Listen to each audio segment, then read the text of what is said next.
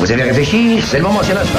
Rien d'autre à faire pour le moment Putain, mais je suis en train de devenir complètement conne là. Euh, C'est pas un scoop Il s'a- il- Je suis choqué. Ce serait peut-être le moment dans le sens des priorités. Il paraît que t'as des propos intolérables, où il n'y a pas de tolérance. Ça n'est pas le bon moment, je le redis. Si l'un de vous veut arrêter, c'est maintenant ou jamais. Ensuite, il sera trop tard. Bonsoir à tous, bienvenue dans C'est le moment, l'émission hebdomadaire d'actualité euh, du nouveau média indépendant et collaboratif appelé Le Moment, un média qui se propose d'explorer de nouvelles façons collectives de travailler et qui expérimente des projets éditoriaux communs élaborés par 25 acteurs membres de ce collectif Le Moment, des médias, des journalistes, des producteurs de contenu audiovisuel, des radios associatives et bien d'autres.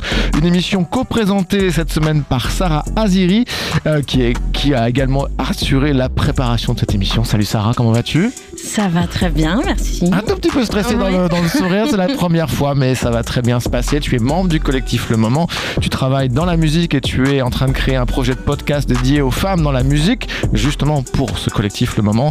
Ensemble, on vous propose aujourd'hui une émission dédiée à la question du féminisme et de l'intersectionnalité.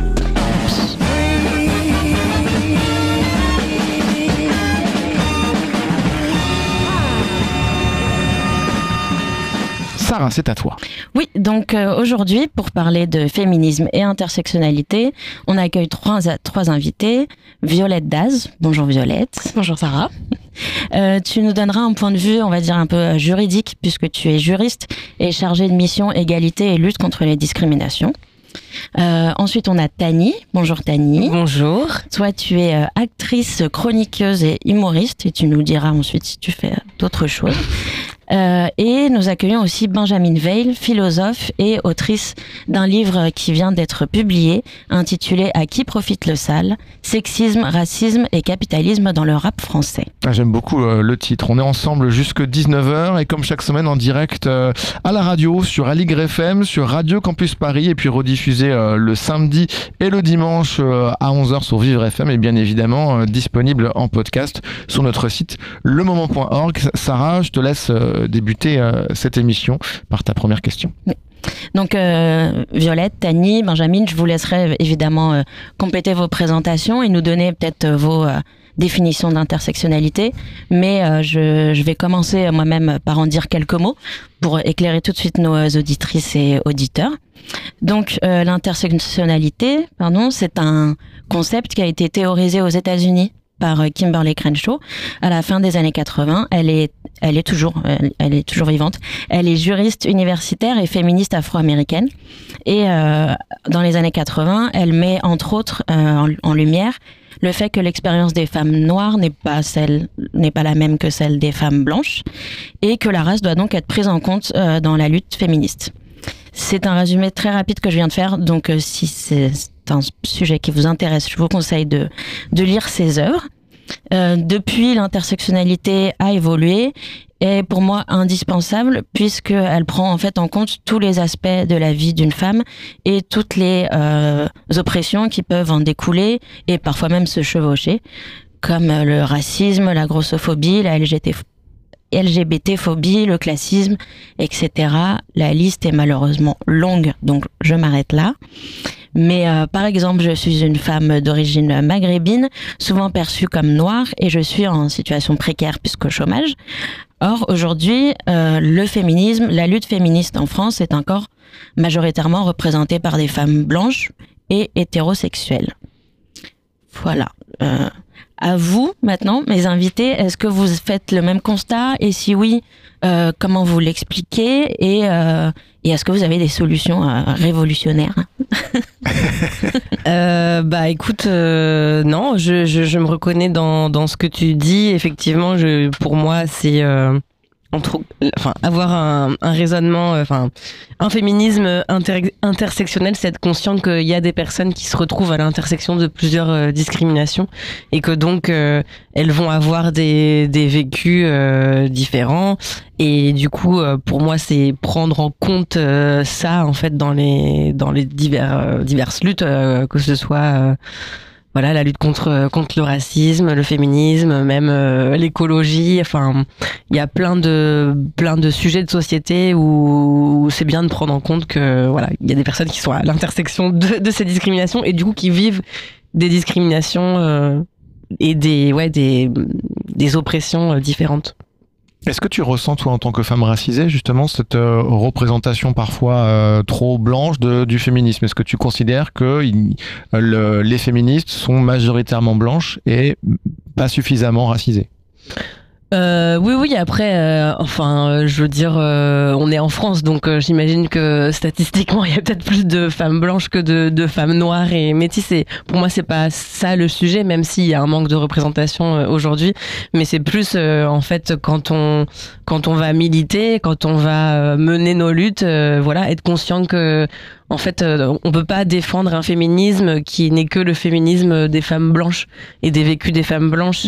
Et euh, et euh, bref, euh, voilà, c'est c'est important de prendre ça en compte euh, pour pour les différents mouvements, quoi. Merci Tani. Violette, est-ce que tu veux ajouter quelque chose? Oui, alors euh, bon, je vais pas être très très originale hein, sur la définition de l'intersectionnalité, parce que je pense que vous l'avez effectivement euh, extrêmement bien définie euh, l'une comme l'autre, même si c'est un concept qui euh, qui a évolué, qui est, moi je trouve ça c'est aussi intéressant que ce soit parti d'une femme qui est juriste, puisque ça aussi, il y a des implications en fait sur comment même légalement on peut prendre en compte en fait ces discriminations qui sont spécifiques. Moi, en tant que femme blanche, euh, je sais aussi pertinemment que euh, je vais pas vivre forcément le même sexisme euh, que vont vivre les femmes racisées, particulièrement les femmes noires. Euh, je vais pas vivre toute cette euh, cette sexualisation, hypersexualisation des femmes racisées qui est vraiment très spécifique. Et c'est ça que je trouve vraiment intéressant avec le concept d'intersectionnalité. En fait, c'est vraiment une conception du monde pour essayer euh, de se rendre compte concrètement des implications des, euh, des diverses oppressions sur les personnes. Et après, la question, c'est aussi euh, comment on lutte contre ces oppressions-là et qu'est-ce qu'on fait, en fait, euh, une fois qu'on a fait ce constat, qu'est-ce qu'on en fait et comment on met en place des actions qui sont concrètes et qui permettent à la fois à tous et toutes euh, d'être représentés parce que c'est une partie qui est importante, mais c'est pas suffisant non plus puisque la représentation, ça peut vite être aussi un peu un token. euh, bah voilà, regardez, on a des personnes racisées dans une orga, donc ça veut dire que euh, c'est bon, on a fait le taf. Mais en fait, ça va aussi plus loin que ça. Et ça, c'est des questions euh, que l'intersectionnalité permet de poser, en fait. De se dire, OK, concrètement, là, il y a un problème, et comment on peut réussir à le résoudre? Est-ce que tu l'expérimentes, euh, Violette, euh, toi, toi-même en tant que féministe dans des mouvements féministes, ou est-ce que c'est purement, je vais me dire, une manière de, voir de façon extérieure? Euh, non, je pense qu'effectivement ça se euh, ça se perçoit euh, dans dans les mouvements féministes.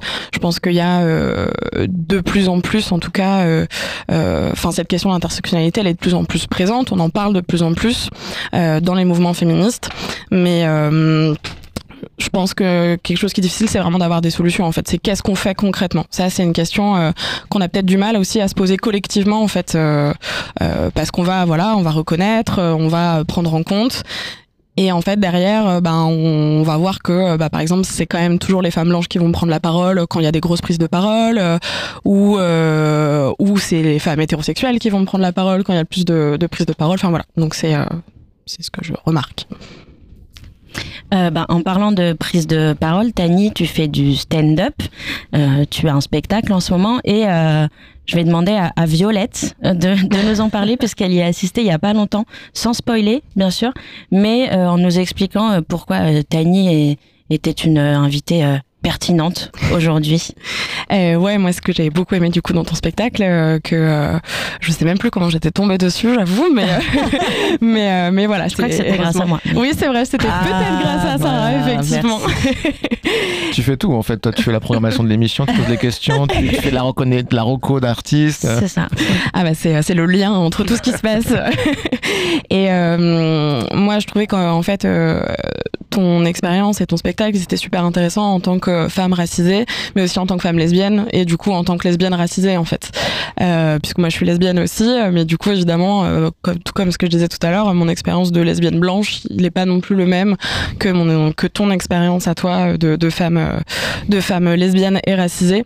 Et euh, moi, ce qui m'a beaucoup touchée, euh, j'espère, je- j'essaie de pas trop spoiler, hein, mais donc euh, voilà, j'en dis pas trop, mais c'est euh, euh, un peu aussi euh, cet isolement qui peut y avoir, puisque dans la communauté queer, bah, on peut se sentir un peu la seule personne racisée, et dans les communautés racisées, on peut se sentir parfois un peu la seule personne queer, et de trouver un peu justement des espaces qui lient les deux, euh, c'était euh, c'était euh, important.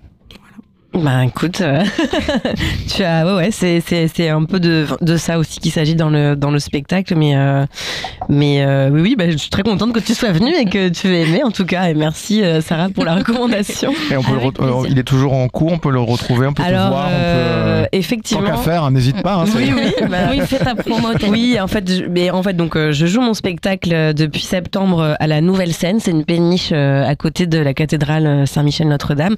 Et donc là, on est passé à deux soirs par semaine. Donc j'y joue le vendredi et le samedi à 21h jusqu'à fin juin. Et donc euh, effectivement, c'est un spectacle qui est très euh, autobiographique, euh, où en fait euh, je retrace un peu.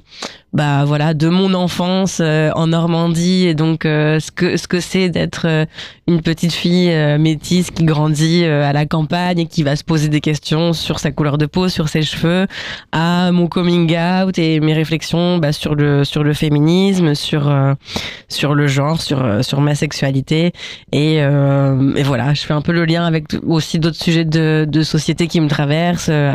Mais, mais avec euh, ma parole à moi de euh, bah voilà jeune femme euh, métisse lesbienne et voilà quel regard j'ai aujourd'hui sur la société quel regard décalé j'ai sur la société. Et, euh, et donc voilà c'était un peu l'envie de, de montrer une parole euh, différente quoi Et il s'appelle comment le spectacle? Il s'appelle l'autre du coup Ok.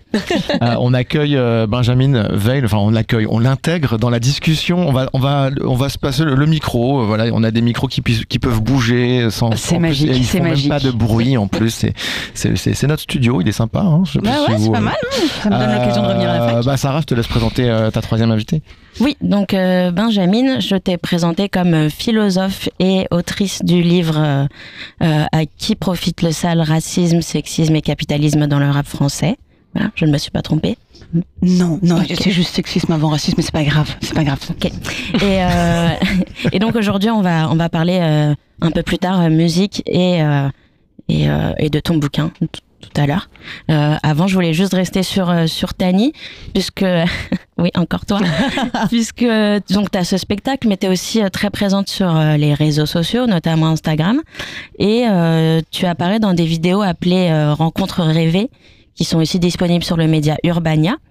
Euh, et tu discutes avec des icônes telles que Myriam Makeba ou euh, ou Bell Hooks, enfin avec leurs photos, puisqu'elles ne- elles ne sont plus parmi nous. malheureusement Voilà. Et, euh, et je voudrais qu'on écoute euh, ta vidéo sur euh, Rosa Bonheur. Waouh, Rosa Bonheur, c'est un plaisir d'être avec toi. hein. Quel bonheur. En fait, moi, je, je savais pas qui t'étais, tu vois. Je, la première fois que j'ai entendu parler de toi, c'était pour aller à une soirée euh, Gwyn. Tu vois, on m'a dit, ouais, ce soir, Tani, il y a Barbara qui mixe au Rosa Bonheur. Du coup, moi, pendant longtemps, bah, j'ai cru que t'étais un bar, quoi, juste. Enfin, oui, bah, désolé, hein, mais euh, je te connaissais pas. euh, je veux dire, les mecs, quand ils parlent de peinture, euh, c'est pas Rosa Bonheur qui vient euh, en premier dans leur bouche. hein. Donc après, grâce aux féministes, j'ai appris que t'étais peintre, que donc c'était ton père euh, qui t'avait formé à la peinture parce qu'à l'époque, euh, les écoles d'art n'étaient pas ouvertes aux femmes. T'inquiète, je vois très bien. Je fais du stand-up pendant longtemps. L'humour, c'était pas pour les femmes. Euh, donc du coup, on n'avait pas le droit de faire des blagues. D'ailleurs, tire mon doigt. T'as bien fait de pas réagir. Hyper lourde cette blague. Bah, sinon, j'ai appris que t'avais demandé un permis de travestissement pour pouvoir porter des pantalons. Parce que à ton époque, euh, les femmes étaient obligées de porter des jupes. Non mais l'enfer. Moi, je suis trop team pantalon aussi. hein. Et tu sais qu'aujourd'hui, c'est pas évident non plus euh, quand t'es une meuf et que tu vois, tu portes plus de jupe ou de robe. Moi, il y a beaucoup de gens qui me disent euh, ah non mais toi, Tani, tu portes plus de jupe. Alors que clairement, je sais pas moi, un mec qui ne porte plus de Bermuda, on s'en fout. J'ai jamais assisté à une scène. Ah oui, donc toi, euh, Michel, euh, tu portes plus de Bermuda. Non, c'est relou, c'est relou, on est d'accord. En gros, euh, tu es une grande peintre. Euh, parmi tes peintures célèbres, on cite euh, le marché aux chevaux, parce que voilà, tu, aimes beaucoup les chevaux. Encore un lien avec les lesbiennes, si je peux me permettre. Et une peinture, voilà, nerveuse, solide, d'homme, dira le critique Henri de la Madeleine. Et ça te permet d'exposer des œuvres à l'exposition universelle de 1855. Et l'impératrice Eugénie te remet la Légion d'honneur. Et en fait, ça c'est incroyable parce que du coup, c'est la première fois qu'une femme reçoit une Légion d'honneur. Donc euh, du coup tu deviens un symbole de, de l'émancipation des femmes. Euh, bravo Rosa quoi. Bon après pour contextualiser l'exposition universelle en 1855 c'est pas...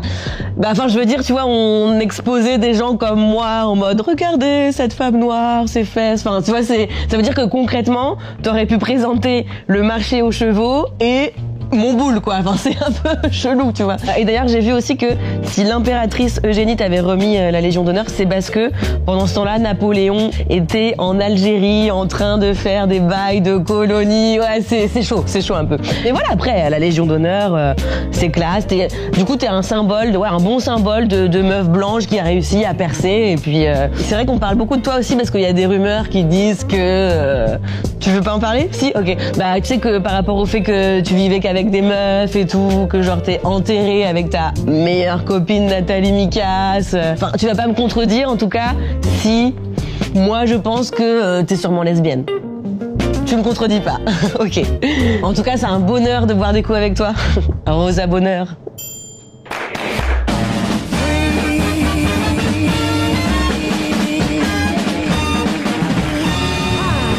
Alors petite précision dans la vidéo Rosa Bonheur et il y a un mannequin un en fait, mannequin, voilà, voilà, avec, euh, avec, et en fait tu euh, lui parles voilà. c'est juste pour qu'on comprenne euh, voilà la, la vidéo est dispo sur YouTube à, à regarder. Elle est elle est très drôle euh, t'en as fait d'autres j'imagine non? Oui, bah, l'idée c'est d'en sortir une tous les mois. Donc euh, Rosa Bonheur c'était la première. Après on a fait euh, Bellux, euh, Myriam Makeba et la dernière était avec Delphine Seyrig. si Sarah me donne l'autorisation de poser une question est-ce que tu peux nous expliquer qui est Bellux? Parce que moi j'ai découvert cette autrice il y a peu de temps et elle est dans dans la littérature afroféministe une pionnière enfin voire euh, une référence euh, une grosse référence Une grosse référence ouais, du euh, black féminisme, euh, donc ce qui se rapproche de, de l'afroféminisme euh, en France. Et euh, donc euh, elle a surtout écrit moi un livre euh, qui m'a marqué, euh, c'est euh, euh, Ne suis-je pas une femme?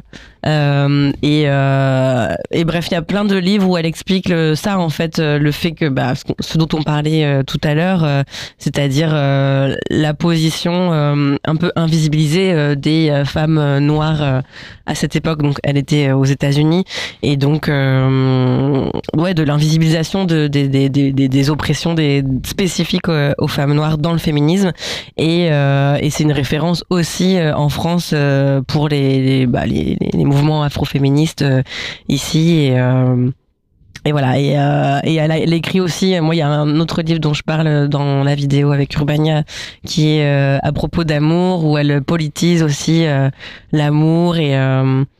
et bref, c'est très intéressant et c'est plutôt accessible parce que euh, parfois euh, les lectures féministes sont un peu, euh, il y a des longues phrases et on comprend pas tout, faut relire cinq fois la même phrase.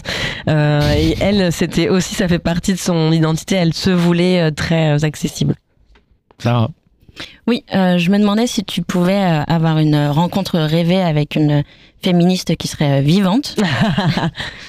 qui tu choisirais? Euh, Waouh. Euh, alors, je pense que j'aimerais bien rencontrer un jour peut-être euh, Virginie Despentes. et euh, et après, euh, j'ai déjà croisé, mais on n'a pas vraiment eu de discussion ensemble. Mais je pense que j'aimerais bien avoir un, un dialogue avec Christiane Taubira. Ouais, ça pourrait être intéressant. Ok, très bien. Euh, Benjamin, peut-être que tu veux nous dire aussi euh, quelle figure féministe tu voudrais, euh, avec qui tu voudrais discuter? Euh, bah, en fait, moi, je vais réhabiliter une féministe qui est peu connue, qui s'appelle Annie Leclerc, et que j'ai eu la chance de côtoyer et de rencontrer, en fait, et qui m'a beaucoup formée, euh, qui a été d'ailleurs qui a été une des une, une amie d'Angela Davis, euh, et, euh, et qui donc forcément, bah, j'ai envie de dire, là, j'ai eu la chance, moi, pour le coup, de de former mon esprit et et, et ma vie de femme avec Annie. Voilà. Pour ça d'ailleurs que mon livre lui est dédié. Oui, c'est vrai. J'en profite d'ailleurs, vu, vu que vous parlez de où tu parles, on, Ouais, se tutoie. on se tutoyer. Euh, Angela Davis, euh, qui parlait très très très bien français. Et que vous pouvez réécouter euh, sur France Culture. Il y a eu plusieurs émissions. Elle est venue dans les années 70. Il y a eu des, euh, des interviews. Et ils ont re- reproduit le podcast et rediffusé le podcast il y a quelques jours. Euh, du coup, je l'ai écouté. C'est incroyable. Elle parle tellement bien. Et surtout, Mais elle a fait parle- ses études en France, en elle fait. parle un français impeccable. J'ai- Là, ça pour le coup, je ne savais pas. Et donc, du coup, si vous tapez France Culture, euh, Angela Davis, vous retrouverez des émissions. Il y en a eu plusieurs en plus. Il y a, il y a six podcasts. Voilà, donc euh, j'en profite pour faire un peu de pub euh, des fois quand il y a de bons programmes euh, à Radio France. Sarah? On, tu veux qu'on écoute un peu de musique? Oui. Alors, il se trouve que c'est toi qui as fait la prog de l'émission, même des, des morceaux. Donc, euh, bah, je te laisse, euh, je te laisse nous, nous, nous, euh, nous Je le, dis expliquer pourquoi. je le dis maintenant? Ok.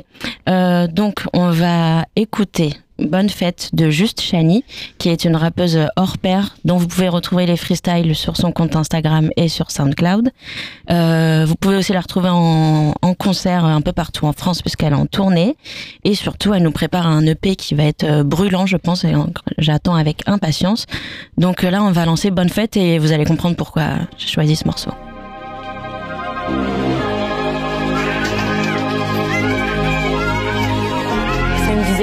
Simplement d'être belle, euh, d'être bien sapée. Moi, dans mon couple, ma femme doit être belle et se terme. Une femme sur cinq qui est victime de harcèlement au travail. Dans euh, ces femmes qui parlent, 40% perdent leur travail. Le nombre de plaintes pour violences sexuelles a augmenté de 23% en un an. Souhaitez pas bonne fête. Ou alors c'était-le aussi aux femmes qui ont mordu le sol ou qui ont morflé. Celles sous morphine qui verront pas morfler. Celles qui ont croisé le carreau, c'est pas la bonne fée. Elle a porté jupe, on l'a boxé. On l'a embauché juste pour ses bonnes fesses. Dans le bus, on l'a frotté. Non, ne souhaitez pas bonne fête. Me souhaitez pas bonne fête. J'ai vu le nombre de mythos, j'ai lu de sombres éditos, croisé des bandes de demi-taux. Toi, à 16 ans, privé de Wico. Elle a 6 ans, privé de clito. Synopsis, à l'heure de nuit. Si joli, si joli. Le monde est miso, la musique aussi. Silo, syllogisme. Me souhaitez pas bonne fête. Souhaitez pas bonne fête. Souhaitez pas bonne fête. Souhaitez pas bonne fête. Rends l'argent mais rends d'abord les 20% Ils me traitent de pute parce que je l'ai repoussé. Les mentalités faut qu'on se batte pour ça. Une main par-ci, un cri perçant. Les publicités ne choquent plus personne. Tant que pour convaincre on utilise une perte de sang. Le bonheur des femmes et le liquide vaisselle sont sino, sino, j'ai cramé depuis mes premiers rats. Juste, le masculin l'emporte sur mes rats. Jure, Dieu a dit que tu nous tenteras tous. Tu auras l'interdiction de nous montrer tes rotules tu sais, chez nous elles sont motées à l'acide. L'enchage est massif, quand la danse est lascive 8 ans et marié, tu connais la suite. Vito, vito souhaitez pas bonne fête. Souhaitez pas bonne fête. Souhaitez pas bonne fête ne souhaitez pas bonne fête.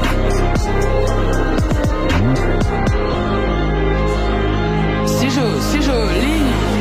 Souhaitez pas bonne fête. Silo, silo, juste. Souhaitez pas bonne fête. Vino, vino, vi. Ne souhaitez pas bonne fête. Gino, Gino, vis. Alors que on n'a pas du tout résolu le début du problème.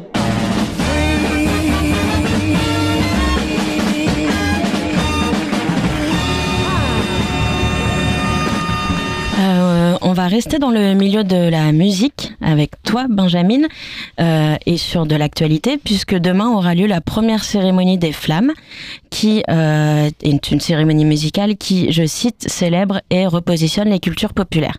C'est une, initiati- une initiative euh, motivée entre autres par le grand manque de diversité des victoires de la musique.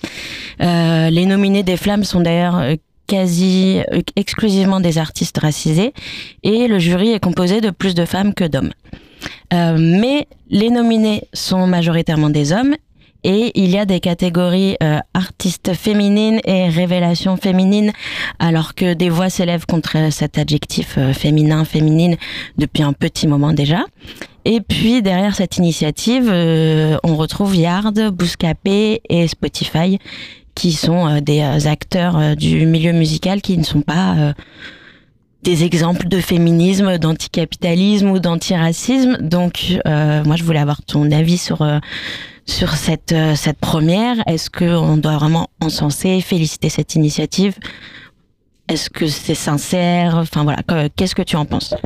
Bah, pour l'instant, je vais je réponds très honnêtement que c'est une première, donc j'ai envie de soutenir. Déjà parce que c'est une première et qu'on va voir ce que ça va donner et qu'on va voir surtout comment euh, les organisateurs sont en capacité d'entendre éventuellement les critiques sur une première et comment euh, ils peuvent rectifier le tir sur la deuxième, j'ai envie de dire potentiellement.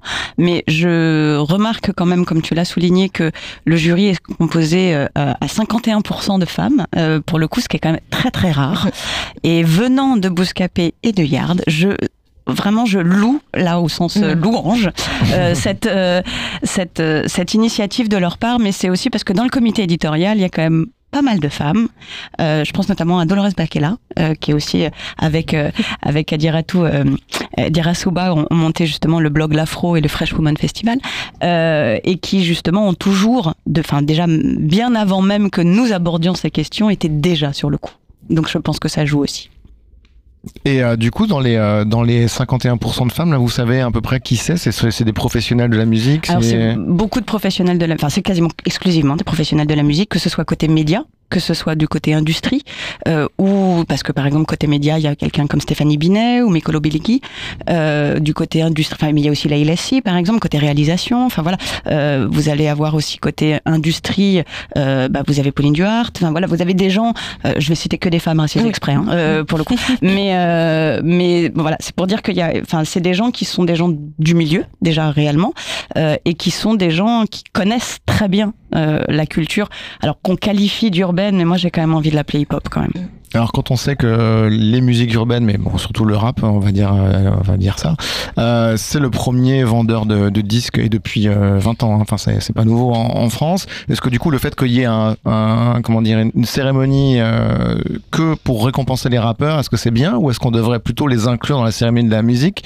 des victoires de la musique et que bah ils raflent tout puisqu'au final ils sont les artistes hommes ou femmes les plus populaires finalement? Mais ça serait la logique. En effet, ça serait la logique. Euh, c'est pour ça qu'on, j'ai envie de dire quelque part, cette initiative, c'est euh, en fait c'est un, c'est un premier, une première étape, mais ça n'a pas vocation à, à- à perdurer normalement. Euh, L'idée étant, j'ai même envie de dire que les flammes remplacent les victoires de la musique au sens large. Moi, j'ai presque envie de le prendre dans l'autre sens. Je trouve que le nom est pas très bien, très bien trouvé d'ailleurs parce que ça, ça me fait trop penser à la flamme. au flambeau, on peut même dire au flambeau. flambeau. on peut dire au flambeau, mais je pense que c'est pas complètement anodin. euh, Mais euh, mais mais, mais voilà, il y y a en effet quelque chose autour de ça. Enfin, je mais mais après, oui, je pense que l'objectif est quand même à un moment qu'il y ait quelque chose qui s'entende euh, du fait de, de, de respecter, et là je vais le dire avec, euh, euh, avec un terme politique, au sens de vraiment d'avoir un vrai respect pour, pour cette culture dans son ensemble, et pas que pour la dimension économique qu'elle représente, et ça suppose de la considérer comme un art à part entière, comme une musique à part entière, au même titre que les autres. Et pour reprendre le thème de, de cette émission euh, féminisme et intersectionnalité, en quoi cet événement, euh, du coup, est une avancée dans le cadre de l'intersectionnalité. Alors, bah, du, fait que le, jury soit essentiellement composé de femmes et notamment de femmes racisées, donc euh, pour le coup, déjà ça c'est un enjeu intersectionnel important, Euh, mais surtout parce que bah, c'est un peu, pour le coup je fais le lien avec le livre, c'est que c'est un peu le, pour moi le, le, rap dans son ensemble est traversé par des questions intersectionnelles en fait nécessairement, que ce soit parce que c'est une industrie, donc forcément la notion économique libérale forcément traverse, mais que c'est aussi une, une, une musique est une culture, euh, donc un, art issu de cette culture qui est essentiellement euh, porté initialement par des non blancs. Et euh, que et aujourd'hui, on a fait de cette musique un espèce d'étendard viriliste. Donc finalement, on voit bien que les questions de racisme, de sexisme et de capitalisme s'imbriquent à l'intérieur du rap, alors que ça soit le, est-ce qu'on en parle justement côté musical ou du côté industrie, mais en tout cas ça s'imbrique dans la manière dont on traite le rap, c'est-à-dire dont on en parle et dont on le fabrique. Donc forcément, cette question, elle est, elle, elle est au cœur, j'ai envie de dire, de toute analyse euh, rapologique. Et J'ai une mini question, mais c'est peut-être plus pour Sarah d'ailleurs. Est-ce que ça existe du, euh, est-ce qu'il y a des rappeuses qui se disent féministes? Alors moi, je connais assez peu le, le, le- les. Oui, le- la réponse est oui. Je suis un peu vieux. je, je regarde. Et il y a même des rappeurs qui se disent J'écoute féministes. plutôt du vieux rap, donc du coup, je suis pas trop oui, à la page sur le, le rap actuel. Mais ah, bah, tu peux peut-être, tu sais, toi, tu connais des artistes qui. Bah euh, juste euh, Shiny euh, ou des des ouais des des rappeuses euh, euh, je sais plus j'avais écouté euh, Soumeya aussi euh, Mhm. dernièrement enfin je trouve qu'il y a plein de meufs euh, mais elles ont pas assez la lumière justement Mhm. malheureusement Bah, a- mais qui qui qui revendiquent ça dans leur son hein. Et j'ai même envie de dire déjà à l'époque, là je vais parler en vieille. Bah oui, enfin, Diams, non, mais je veux à- dire, même avant même- Diams, parce que Diams Oui, quelque oui. part on n'est pas vraiment sur du féminisme quand Oui, même. Mais euh, euh, bah, quand on truc- DJ pour Oui. le coup, on est quand même vraiment Ouais. sur la rivalité féminine et Oui, sur la vrai, concurrence et on est vraiment sur tout ce que normalement on Mais essaye d'éviter. Je suis Voilà. pas persuadé qu'elle qu'elle est, qu'elle, euh, qui fait vraiment ses propres textes. hein. Enfin, bon, je pense qu'elle a été. Oui, oui, mais elle-même, elle le dit. mais c'est pour ça que c'est, enfin, je suis pas sûre que ce soit le meilleur exemple en parlant de féminisme, justement. mais, mais, c'est pas grave. Euh, mais mais c'est vrai que c'est une femme, pour, pour- pour le coup, en termes de féminisme, c'est quand même la femme qui a démocratisé le rap et qui l'a rendu populaire. Et ça, c'est ce qu'on oublie de dire. C'est-à-dire qu'on va souvent parler d'Orelsan là-dessus, euh, parce que le côté justement région, pas Paris, tout ça. Mais en fait, c'est Diams qui va faire que la classe moyenne s'intéresse au rap, en fait. Et que donc, ça devient populaire. Parce que c'est quand les classes moyennes s'en emparent réellement que ça devient mainstream, comme on dit. euh, voilà. Euh, mais, mais, mais dès les années, début des années 90, je pense à des gens comme Bilov ou, ou Salia, qui ont des textes extrêmement féministes, même complètement intersectionnels, en fait, aujourd'hui. On, on- en fait, ça ne se qualifiait pas d'intersectionnel à l'époque, mais aujourd'hui, enfin, on est vraiment sur des thématiques qui sont euh, d'un enfin, pour, pour, euh, pour Salia, super décolonial, pour Bilov, vraiment, on est vraiment sur qu'est-ce que c'est que d'être une femme noire euh, dans un monde d'hommes. Enfin, donc, euh, j'ai Mm. envie de dire, si c'est pas de l'afroféminisme, qu'est-ce que c'est? De la même manière qu'il y a eu Rolka aussi au début des années 2000, qui ramène le féminisme pro-sexe en France. Et ça, on l'a complètement oublié aussi, c'est par le rap. Que- Parce que le rap permet de parler de sexe.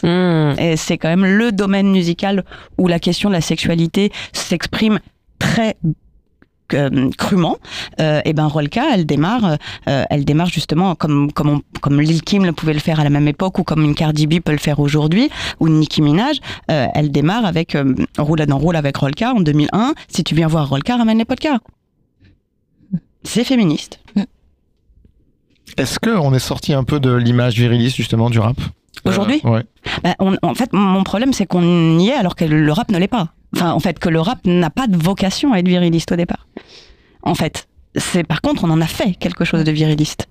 Et là, et là, pour moi, ça vient raconter autre chose, une autre histoire. Et c'est là où, en tirant un peu le fil de qu'est-ce que cet étendard viriliste nous raconte, et ben, c'est là qu'on va découvrir, j'ai envie de dire, tout l'iceberg intersectionnel.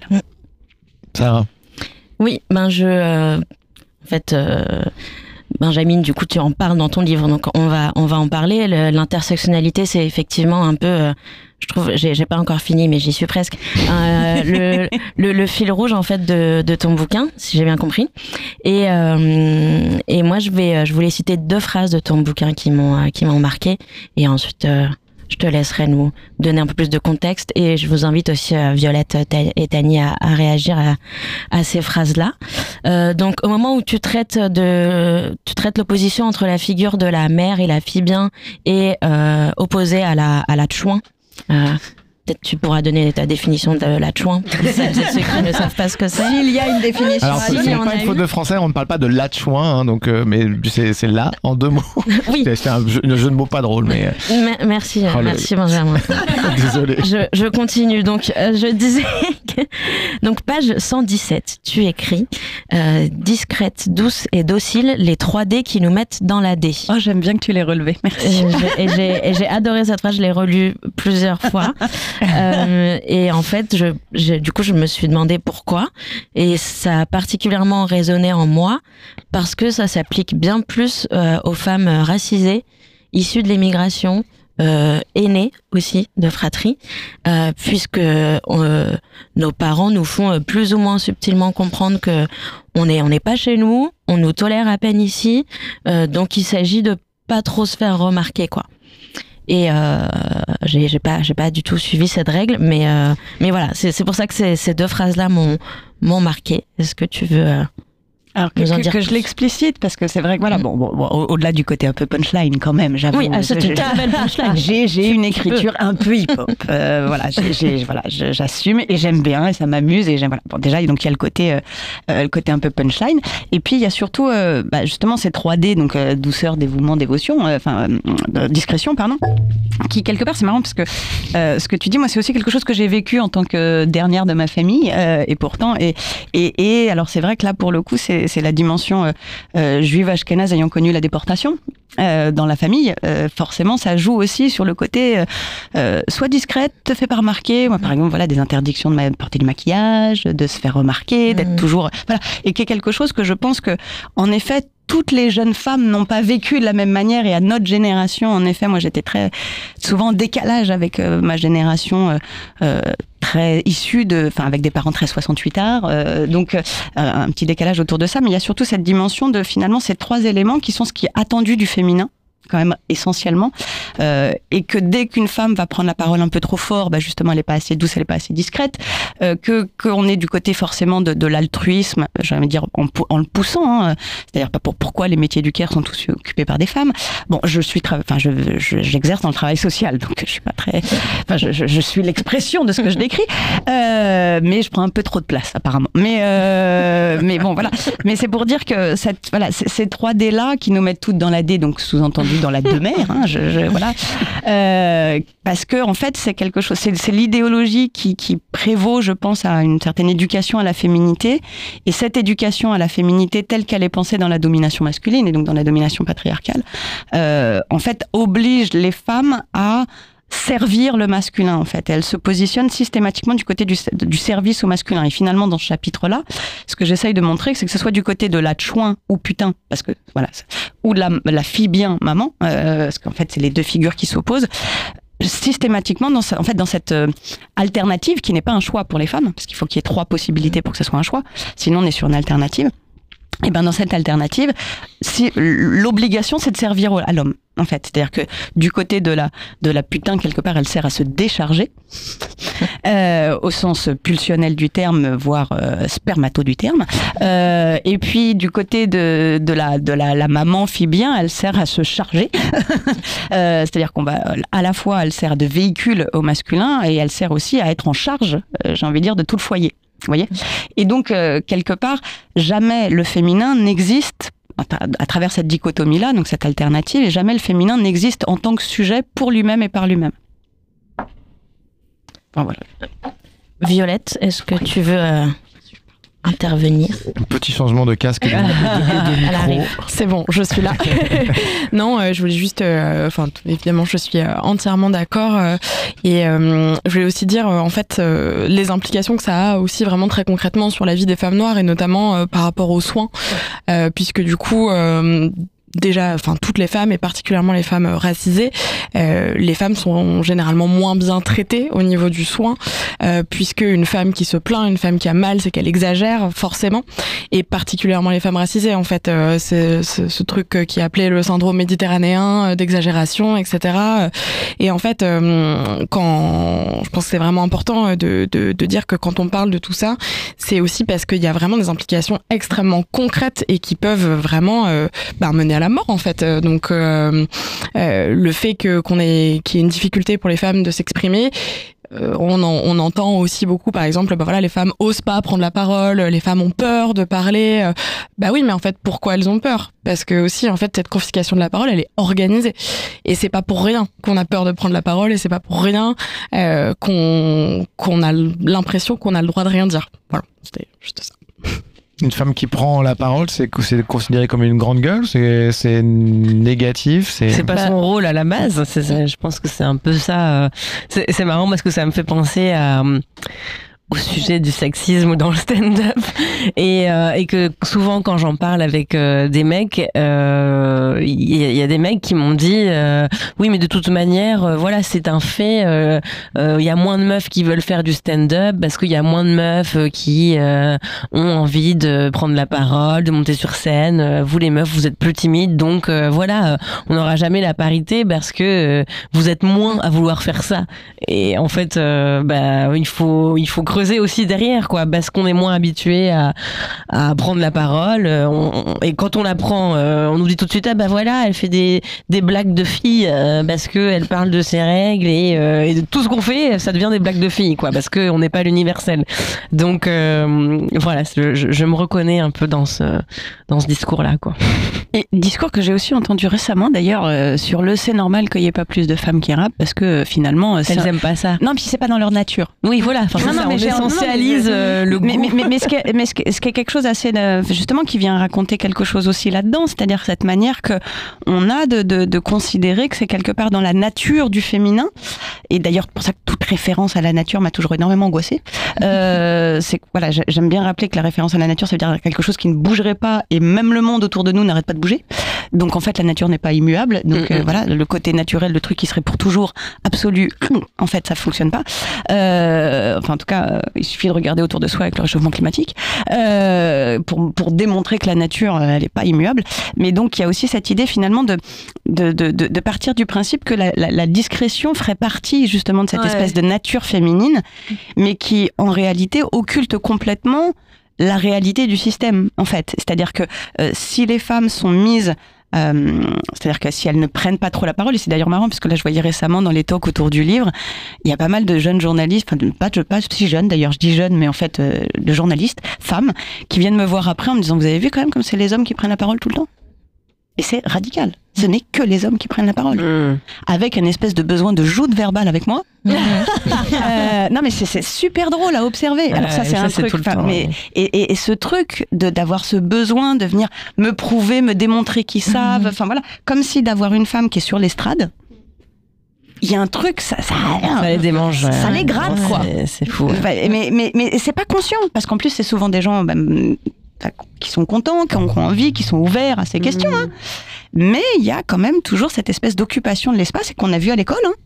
D'ailleurs, si vous mmh. regardez bien, observez dans une classe, que ce soit d'ailleurs une maîtresse ou un maître, ça, on interroge plus les garçons. Tiens, question euh, sur les médias, puisque nous sommes dans un, dans un, dans un média. Euh, c'est un peu ma spécialité. euh, Qu'est-ce que vous pensez de la représentation des femmes racisées dans les médias? La semaine dernière, on a fait une émission consacrée à une nouvelle association qui s'appelle Ajar. On les a invités euh, pour parler bah, de questions de discrimination à l'embauche, de la discrimination des personnes racisées dans les écoles, qui est toujours d'actualité alors qu'on est en 2023, je vous rappelle. Mm -hmm. et puis, voilà, des questions de racisme qui, qui qui sont vécus par les jeunes journalistes dans, dans les rédactions.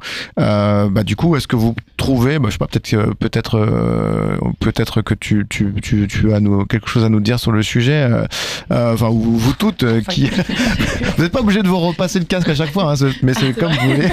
en tout cas, le micro, c'est possible. Violette, en tout cas, je sais pas sur ces questions-là, est-ce que tu considères que la place des femmes, notamment racisées, mais pas que, est, est suffisamment importante dans les médias? Alors non, euh, mais comme dans plein de sphères de la société en fait, hein, les il y a, y a plein de sphères qui sont un peu en fait des micro sociétés où en fait euh, euh, oui les femmes ont, ont peu de place, se travaille beaucoup dans l'ombre aussi. Hein, ça, il y a quand même tout un travail euh, invisible euh, et à la maison et au travail en fait. Hein, euh, tout, tout ce travail à la fois du care et à la fois la charge mentale de de travailler dans une rédaction. Bah, peut-être que en fait c'est les femmes qui vont organiser tous les, les coups entre collègues après pour faire du lien, faire de la socialisation. Ça c'est beaucoup un travail qu'un combo femmes, même sur le lieu de travail. et pour ce qui est de la représentation telle quelle, en fait, c'est un peu ce que je disais aussi tout à l'heure. Alors, euh, on voit de plus en plus hein, de femmes, on voit euh, plus de femmes racisées, un peu plus, c'est pas euh, exceptionnel, mais c'est là. Mais après, il y a aussi toujours cette question de pourquoi on les a mises là et comment elles sont accueillies. Parce que euh, sinon en fait on en revient toujours au même truc. En fait c'est des tokens. Voilà. C'est euh, regardez comment on est ouvert d'esprit on a mis une femme racisée à cette place là euh, regardez comment on a fait les choses bien euh, on est une rédaction inclusive parce que on a fait euh, on a mis quelqu'un là. Mais en fait mettre quelqu'un là c'est pas avoir réfléchi sur soi-même son rapport au travail et sur comment on construit un lieu de travail qui a du sens pour que toutes les personnes puissent se sentir à l'aise et travailler correctement. Donc je pense qu'il y a vraiment euh, il y a vraiment ce truc en fait où euh, je pense qu'on confond aussi parfois intersectionnalité avec euh, les termes d'inclusion, de représentativité. Or c'est pas la même chose. La représentativité c'est bien, c'est important, c'est pas tout. L'inclusion c'est bien, c'est important, c'est pas tout non plus. Euh, moi, je, je, je, trouve que c'est très important et euh, j'étais contente de voir que cette association euh, se crée parce que j'ai beaucoup participé aussi à l'association des journalistes LGBT, euh, la JL, qui qui euh, bah, de leur côté euh, avaient pour euh, objectif de voilà de, de, de, de, se réunir et de veiller à ce que les sujets LGBT dans les médias soient mieux traités. Et je pense que les questions sont les mêmes pour ce qui est de, du racisme. Enfin je le vois même à mon échelle. Moi parfois quand il y a des des journalistes qui parlent de mon spectacle Euh, bah voilà, ils vont enlever euh, des, des bouts de, de sujets que j'aborde dans mon spectacle, euh, ou euh, ils vont être maladroits dans la formulation de de certaines infos. euh, et en fait, euh, tout ça c'est important parce que c'est des articles qui se retrouvent ensuite euh, voilà dans dans l'espace public et en fait la manière dont on parle de nous et euh, de notre travail. euh, euh, je pense que c'est mieux s'il y a plus de personnes concernées euh, qui, qui peuvent euh, le faire, quoi. Ça sera plus juste. Euh, oui, bah pour euh, pour terminer sur le milieu du travail, euh, je voudrais parler de celui de la musique quand même, parce que j'y suis. Mais il n'y avait pas une euh, deuxième citation? Moi j'étais là genre. Ah, une deuxième citation. Non, désolé, j'en ai choisi qu'une seule. Il va falloir que tu, il va falloir que tu achètes le livre. Ah là là. Je suis désolée. Désolée. Pardon. Tu as créé en tout cas de l'attente sur ta Euh, Ouais, citation. c'est clair. J'étais là, genre, Un bouquin de plus pour toi grâce à Ouais, moi. ouais, Benjamin. ouais, ouais, J'ai tellement aimé la punchline que. Merci. Euh, oui, non, juste pour, pour terminer sur le milieu du travail, euh, la musique, j'y travaille depuis cinq ans, euh, notamment dans le milieu associatif, et euh, j'ai eu une majorité de collègues femmes. Mais par contre, quand on est en dehors du milieu, on a, on a l'impression qu'il y a- que des hommes, puisque c'est les hommes qui sont au, au qui sont directeurs ou qui sont programmateurs au pouvoir. J'ai failli le dire. Merci. Je le dis au pouvoir, alors qu'en fait. euh, on travaille qu'entre meufs en vrai dans, dans, dans la musique et, et quand tu vas à des, à des festivals ou à des grandes rencontres euh, entre pros là de l'entre-soi euh, du milieu musical on, on nous voit plus elles ne sont pas là les femmes. Comme disait Violette bah parce que nous on a organisé pour que le patron il y aille ou en fait ou bien on, on- enfin on a d'autres choses à faire. Moi par exemple j'ai beaucoup bossé sur les actions éducatives. Donc euh, tu peux pas être plus dans l'ombre que ça que de, de travailler avec les enfants et les artistes. Euh, voilà, je voulais juste dire que du coup c'est c'est une expérience malheureusement commune, peu importe ce qu'on fait dans la vie. Vous voulez réagir? Euh, bah, Same euh, dans le milieu du, du théâtre et de l'humour, euh, voilà. Et, et je vais même vous surprendre un peu, mais malheureusement, same dans le travail social. Et euh, c'est-à-dire que on voit de plus en plus, il y a de moins en moins de d'hommes dans les formations euh, d'éduc, d'AS, enfin tout ça maintenant qui sont que d'ailleurs communes. Mais par contre, on, on les retrouve dans les formations de directeurs ou de, enfin voilà. Et, et en fait plus, et c'est vrai. Alors il y a quand même des femmes, c'est un milieu plus féminin quand même, hein, mais même au niveau des directions, mais quand même, on voit que voilà, les hommes gravitent les échelons très facilement. Euh, pour une femme, c'est plus compliqué à plein d'endroits, euh, et pour une femme racisée, d'autant plus. Et alors, pour rejoindre sur le milieu du journalisme aussi, dans les rédactions, on voit aussi quand même beaucoup que euh, bah, les, les, les, les femmes racisées, enfin bah, les racisées au sens large, parce que pas que les femmes, genre c'est pas que les femmes là pour le coup, mais les racisées au sens large, en effet, se retrouvent très souvent des cautions. Et ça va être, euh, allez, il y a un sujet en banlieue, ça va être un sujet pour toi. Résultat, en fait, ils se retrouvent victimes de stéréotypes au sein même des rédactions. Euh, et c'est là qu'il y a quelque chose qui devient complètement problématique parce que euh, on n'est pas justement sur de l'inclusivité. C'est pour enfin, l'inclusion, j'aime bien rappeler que s'il y a besoin d'inclusion, c'est qu'il y a de l'exclusion d'abord. Donc, ça veut dire qu'il y a un problème. Alors il y a des contre-exemples. Alors on peut considérer qu'ils sont pas suffisamment euh, représentés, mais euh, il y a par exemple la Joker de France 2, Ouais. qui est Karine Bast, si je me trompe pas dans son nom, donc qui est une femme noire, Ouais. donc qui présente les journaux Joker. Donc quand la, la présentatrice officielle n'est pas là, euh, elle est elle est Joker. Euh, Il y a Vous avez M6 aussi, vous avez Karine Gioc-Turam. Oui, enfin, il y a, non, mais il y a, il y a, il y a, il y a deux- il y a- alors moi, quand tu dis vous, moi, je travaille pas pour M6. hein, mais, oui, non, mais enfin, je dis, non, je, pardon, mais c'est vrai, pardon, autant pour moi, autant pour moi. Actuellement, j'ai pas un rond, donc je travaille pour personne. si j'en profite pour remplacer euh, je cherche du travail. non, mais ça sert à ça aussi de faire de la radio. Hein. Faut, faut T'as pas, raison. faut- faut- Euh, moi aussi, voilà. Comme ça, c'est- noté, c'est noté. S'il y a des gens qui veulent financer ce média également, n'hésitez pas. Nous, nous, nous sommes prêts à, à Faire une cagnotte litchi. Voilà, tout à fait. Euh, non, mais voilà, il y a- il y a des contre-exemples quand même. Euh, évidemment, pas suffisants. euh, évidemment, pas aussi représentatifs que la part de la population racisée en France. Point. C'est juste. euh, Non, mais il y a, il y a Voilà. des contre-exemples, mais c'est vrai que dans- souvent dans les, dans les, dans les rédactions, il y a, il y a un énorme contre-exemple qui est quand même le banc du blog. Enfin, euh, Oui. quand même, qui est un gros, gros contre-exemple euh, à tous les niveaux, mais qui est justement une initiative un peu pour contrer aussi un peu cette tendance-là. Mais c'est vrai que euh, toute la difficulté, c'est pas retomber dans euh, la femme prétexte, enfin de, de, voilà, dans tout ce qui va, enfin en tout cas. Et puis pour le bondi blog, excuse-moi, là je te coupe la parole, mais, ça c'est très mal. mais je me fais engueuler par ma compagne après. Ça après ça, ça te regarde, ça, ne me regarde plus. Parce qu'elle est féministe aussi. Et du coup, je me fais des fois disputer. oui, le bondi blog, c'est un peu comme ce qu'on disait tout à l'heure sur le rap par exemple. C'est est-ce qu'il faut être dedans ou dehors? Parce que le bondi blog, d'une certaine manière, c'est un média créé pour pour les quartiers populaires avec des personnes qui sont euh, issues des minorités euh, non visibles ou visibles. Euh, et du coup, est-ce que l'intérêt, c'est pas plutôt d'avoir une vraie représentativité dans les grandes rédactions de médias de masse? Mais, Encore une fois, je pense que c'est des étapes. Euh, il faut arriver à pouvoir euh, penser les choses à des, à des, échelles différentes. Il y a le court terme, le moyen terme et le long terme. Euh, donc à court terme, c'est important de faire ses propres initiatives pour pouvoir montrer qu'on existe, un peu de représentativité. À moyen terme, l'enjeu c'est de travailler l'inclusion pour qu'on arrive vers une société inclusive, justement, pour éviter qu'il y ait besoin de cette inclusion. Et puis à long terme, pour le coup, ça serait que toutes les rédactions puissent avoir une lecture intersectionnelle du monde.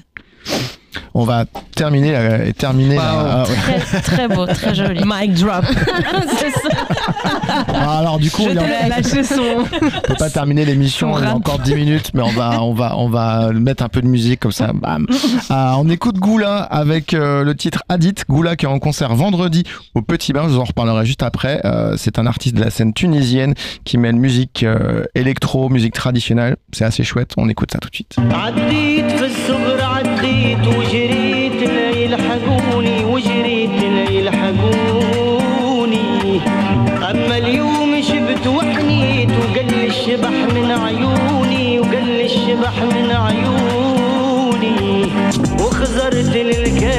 وبكيت وأنا خزرت للكاس وبكيت وبكيت. وخزرت للكاس وبكيت وتحيرت عليا محوني محوني وجنوني.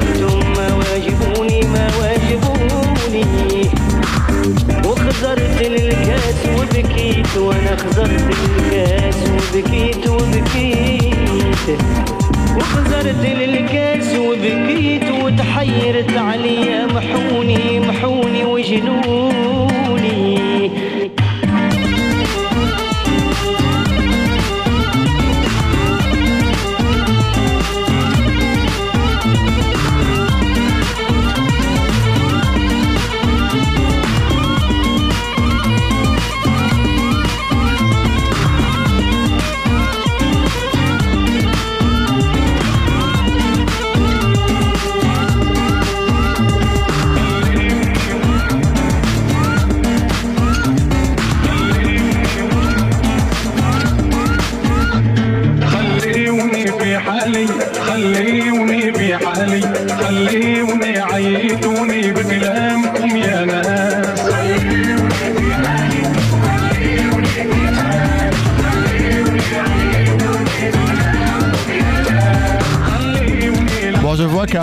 tout le monde dans le studio a apprécié ce morceau de Goula, qui est un artiste euh, de la scène alternative tunisienne qui sort un nouvel album qui s'appelle Demi écrémé. Donc un de ses titres de cet album s'appelle Hadith. Euh, les autres sont du même tonneau. J'ai tout écouté, c'est vraiment très chouette. En concert euh, vendredi pour lancer cet album, on appelle ça une release party. Alors moi je parle pas très bien anglais, donc j'ai pas compris ce que ça voulait dire. non, c'est une blague. c'est le Petit Bain, c'est une salle qui est installée le long de la scène. Je sais pas si vous voyez, c'est une espèce de barge qui est sur la scène dans le 13e arrondissement, au pied de la Bibliothèque nationale de France. L'endroit est très chouette, ça coûte 12 euros en prévente. Et il y a d'autres artistes, notamment la DJ La Louve, qui fait un mix vraiment top, que j'ai écouté également. Euh, voilà, là, je fais vraiment la promo à fond sur ce- cette soirée où j'irai, parce que c'est un pote qui, qui fait la programmation. Euh, et donc, euh, voilà, je vous, je vous encourage à aller y faire un tour, ça, ça va être euh, plutôt sympa. Et on, termine notre euh, conversation, il nous reste 7 minutes d'émission pour euh, essayer de boucler euh, en 7 minutes le féminisme et l'intersectionnalité. Ça me paraît un peu, un peu ambitieux quand même. C'est pour ça, en fait, Sarah, tu vas faire un podcast euh, assez rapidement sur le sujet pour qu'on voilà, on puisse euh, aborder plein d'autres sujets sur cette question. Oui, oui, parce qu'on va avoir besoin de plusieurs heures pour parler de, de tout ça. Et donc, euh, vous serez euh, invité à nouveau à, à prendre la parole dans mon émission qui s'appelle Dans nos cordes. J'arrive, euh, j'arrive très vite, bientôt. Je suis presque prête. Euh, mais pour terminer celle-là, euh, on voulait vous demander si vous aviez euh, des recommandations de lecture, de films, de comptes Instagram, Twitter à suivre pour, euh, pour se renseigner sur euh, les luttes féministes en tout genre et sur l'intersectionnalité. Donc voilà, là c'est le moment des, des recos, de faire de la promo. Euh, moi, euh, j'y pense là parce que j'ai- j'ai regardé euh, la semaine dernière un documentaire. Alors, je retrouve le nom. Je crois que c'est euh, Léa Mornin euh, qui a fait un documentaire sur euh, la féministe euh, Paulette Nardal, les sœurs Nada- Nardal. Euh, et, euh, et je trouvais que c'était assez intéressant. Euh, donc c'est euh, voilà, des, c'était des contemporaines de Aimé Césaire euh, et de tous les penseurs de la de la négritude euh, en France. Et, euh, et en fait, ça ça elles ont été un peu euh, oubliées de, de ce courant de pensée. Donc ça montre leur rôle euh, voilà à Paris quand elles ont créé euh, euh, leur salon euh, donc le salon des, des Narandal dans lequel en fait euh, bah, Aimé Césaire et plein de d'hommes euh, ont développé des, des concepts. Et du coup je trouvais que c'était intéressant. Ça illustrait à quel point bah l'afroféminisme n'était pas présent à cette période là et euh, sans non plus les idéaliser parce que voilà c'était plus complexe aussi euh, elles étaient issues d'un milieu plus bourgeois. Enfin j'ai trouvé que c'était hyper intéressant. Donc voilà je le recommande. C'est sur euh, c'est sur euh, Outre-mer la première euh, en replay. Voilà sur internet euh, ça dure 50 minutes et c'était vraiment très bien. Benjamin? Bah, je, vais enchaîner parce que moi j'ai découvert il y a pas longtemps finalement les sœurs Nardal et j'en étais pas fière parce que j'aurais dû les découvrir bien avant. Euh, et je les ai découvertes euh, grâce à un, un livre de, de Julien Morcet qui s'appelle la, La revanche des autrices que je vous invite à lire aux éditions Payot. Bon, c'est bon, on a le même éditeur, donc ça, je- ça, ça- ça se passe bien. Euh, mais et qui en fait re- retrace en fait toute l'histoire des, des, des femmes autrices. Justement, je pense que tu peux t'amuser à faire ensuite plein de capsules, euh, parce que tu vas avoir une bonne liste euh, avec toutes les femmes du Moyen Âge à aujourd'hui, enfin, euh, qui ont été invisibilisées justement par l'histoire de la littérature et donc toute la manière dont, voilà, énormément de femmes ont, ont- ont travaillé avec des enjeux parfois féministes, d'autres moins aussi, mais euh, au moins comment justement ces femmes ont été ou pas sélectionnées et comment elles ont été évacuées aussi de l'histoire de la littérature comme de l'histoire de l'art. Et hop, on passe le micro à la Ah, voisine. Violette. c'est quand même assez pratique. hein. Je suis de retour. Euh, moi, j'ai deux recommandations. Euh, alors, un compte Instagram, du coup, pour, euh, pour changer un peu euh, euh, d'une personne qui s'appelle euh, Angry Afrofemme, que je suis depuis quelques temps. Et euh, voilà, ça m'a. Enfin, j'ai appris plein de trucs et euh, elle donne aussi plein de recommandations euh, euh, d'autrices à lire, de documentaires à regarder, tout ça. Et voilà, je la, je la trouve euh, hyper, euh, hyper intéressante, hyper pertinente. Et aussi, euh, moi, j'ai pas mal lu les travaux d'une chercheuse qui s'appelle Jules Falquet, euh, voilà, qui est hyper intéressante euh, et qui, par ailleurs, donne des conférences avec nous toutes assez régulièrement. J'en ai fait une ou deux avec elle, qui sont entièrement gratuites, voilà, ouvertes, ouvertes à tous et toutes. Donc voilà, voilà mes recommandations. Alors moi j'ai une petite recommandation également. Peut-être Sarah, t'en as aussi. Non, non, j'allais, j'allais dire, Benjamin en a aussi une, parce qu'il m'en a parlé tout à l'heure. Euh, oui, donc dans la préface du livre de Bellux que tu as cité, euh, And I a Woman, euh, il y a la préface d'Amandine Gay que je connaissais pas, mais qui du coup Ah oui. cite euh, dans cette préface euh, plein de comptes Insta à suivre. C'est hyper complet. En fait, c'est hyper sororité. quoi. Elle fait quatre pages, euh, euh, des hashtags, euh, des blogs, et évidemment. Alors par contre, elle ne cite pas son propre travail, donc moi je le cite. euh, voilà, c'est c'est notamment elle fait des films, donc euh, euh, et du coup à suivre également euh, elle-même sur euh, sur Instagram, parce qu'elle a un compte Instagram. Euh, donc voilà, et par ailleurs, les livres de Bellux dont tu parlais sont désormais désormais est depuis peu de temps traduit en français. Mhm. Euh, c'est assez récent euh, et du coup voilà dans, dans- elle parle notamment justement du fait que elle elle pouvait les lire en anglais et que désormais c'est accessible à tout le monde et que du coup bah c'est une barrière en moins et euh, voilà et notamment bah, voilà, des gens comme moi qui ne connaissaient pas Bellux il y a encore trois mois bah, se mettent à lire Bellux donc voilà ça, ça, ça marche quand même c'est plutôt pas mal. Merci beaucoup Sarah.